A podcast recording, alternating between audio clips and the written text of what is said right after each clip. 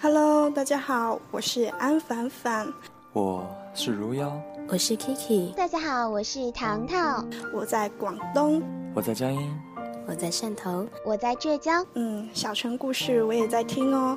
小城故事我也在听哦。小城故事我也在听哦。小城故事我也在听哦。我是成龙，我在安徽。小城故事，你也要听哦。本期小城故事要为您讲述的这个故事，是来自史铁生的《奶奶的星星》。希望听完之后可以打动你。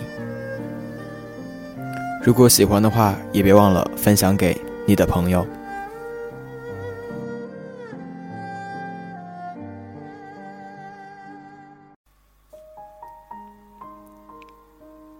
世界给我的第一个记忆是，我躺在奶奶怀里，拼命的哭，打着挺儿，也不知道是为了什么，哭得好伤心。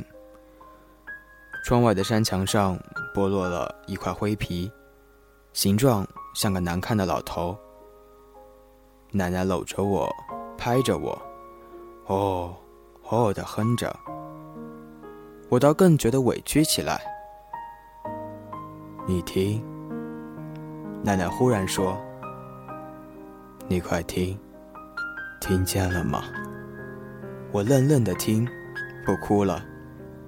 听见了一种美妙的声音，飘飘的，缓缓的，是歌哨，是秋风，是落叶划过屋檐，或者，只是奶奶在轻轻的哼唱。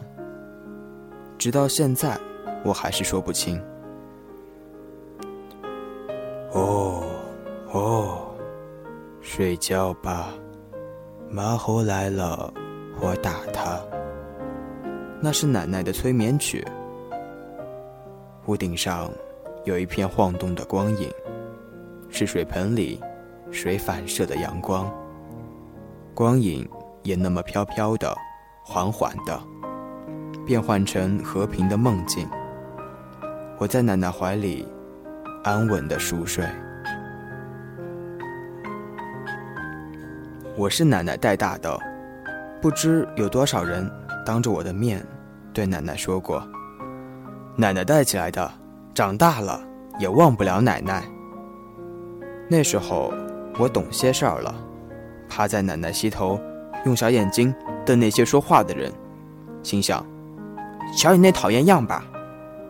翻译成孩子还不能掌握的语言就是：“这话还用你说吗？”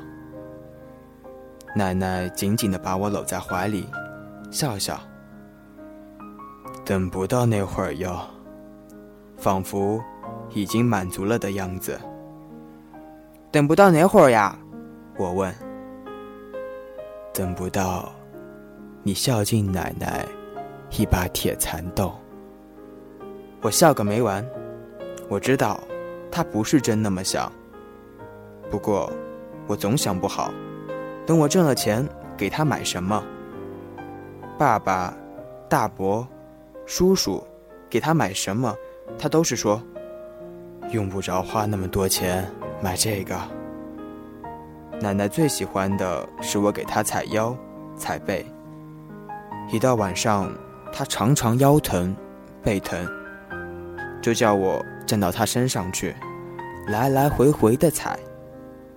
他趴在床上，哎呦，哎呦的，还一个劲夸我。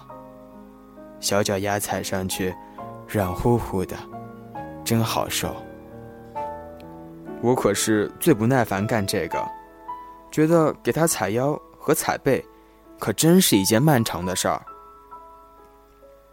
行了吧？我问。再踩两趟。我大跨步的打了个来回。行了吧？哎，行了。我赶快下地，穿鞋，逃跑。于是我说：“长大了，我还给您踩腰踩背。哟，那还不把我踩死？过了一会儿，我又问：“您干嘛等不到那会儿呀？”老了，还不死？死了就怎么了？那你，就再也找不着奶奶了。我不嚷了，也不问了，老老实实依偎在奶奶怀里。那是世界给我的第一个可怕的印象。一个冬天的下午，一觉醒来，不见了奶奶。我趴着窗台喊她，窗外是风和雪。奶奶出门了，去看姨奶奶。我不信，奶奶去姨奶奶家总是带着我的。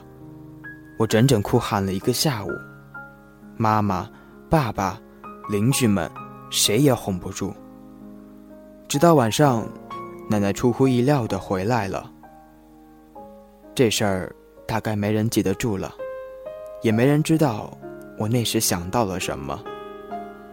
小时候，奶奶吓唬我的最好办法，就是说：“再不听话，奶奶就死了。”夏夜，满天星斗。奶奶讲的故事与众不同。她不是说地上死一个人，天上就熄灭了一颗星星，而是说地上死一个人，天上就又多了一颗星星。怎么呢？人死了，就变成一颗星星。干嘛变成星星呀？给走夜道的人儿照个亮。我们坐在庭院里，草茉莉都开了，各种颜色的小喇叭，掐一朵放在嘴上吹，有时候能吹响。奶奶用大芭蕉扇给我轰蚊子。凉凉的风，蓝蓝的天，闪闪的星星，永远留在我的记忆里。那时候我还不懂得问，是不是每个人死了都可以变成星星，都能给活着的人把路照亮。奶奶已经死了好多年，她带大的孙子忘不了她。尽管我现在想起她讲的故事，知道那是神话，但到夏天的晚上。我却时常还像孩子那样，仰着脸，猜猜哪一颗星星是奶奶。我慢慢去想，奶奶讲的那个神话。我慢慢相信，每一个活过的人，都能给后人的路途上添些光亮。也许是一颗巨星，也许是一把火炬。也许，只是一支含泪的蜡烛。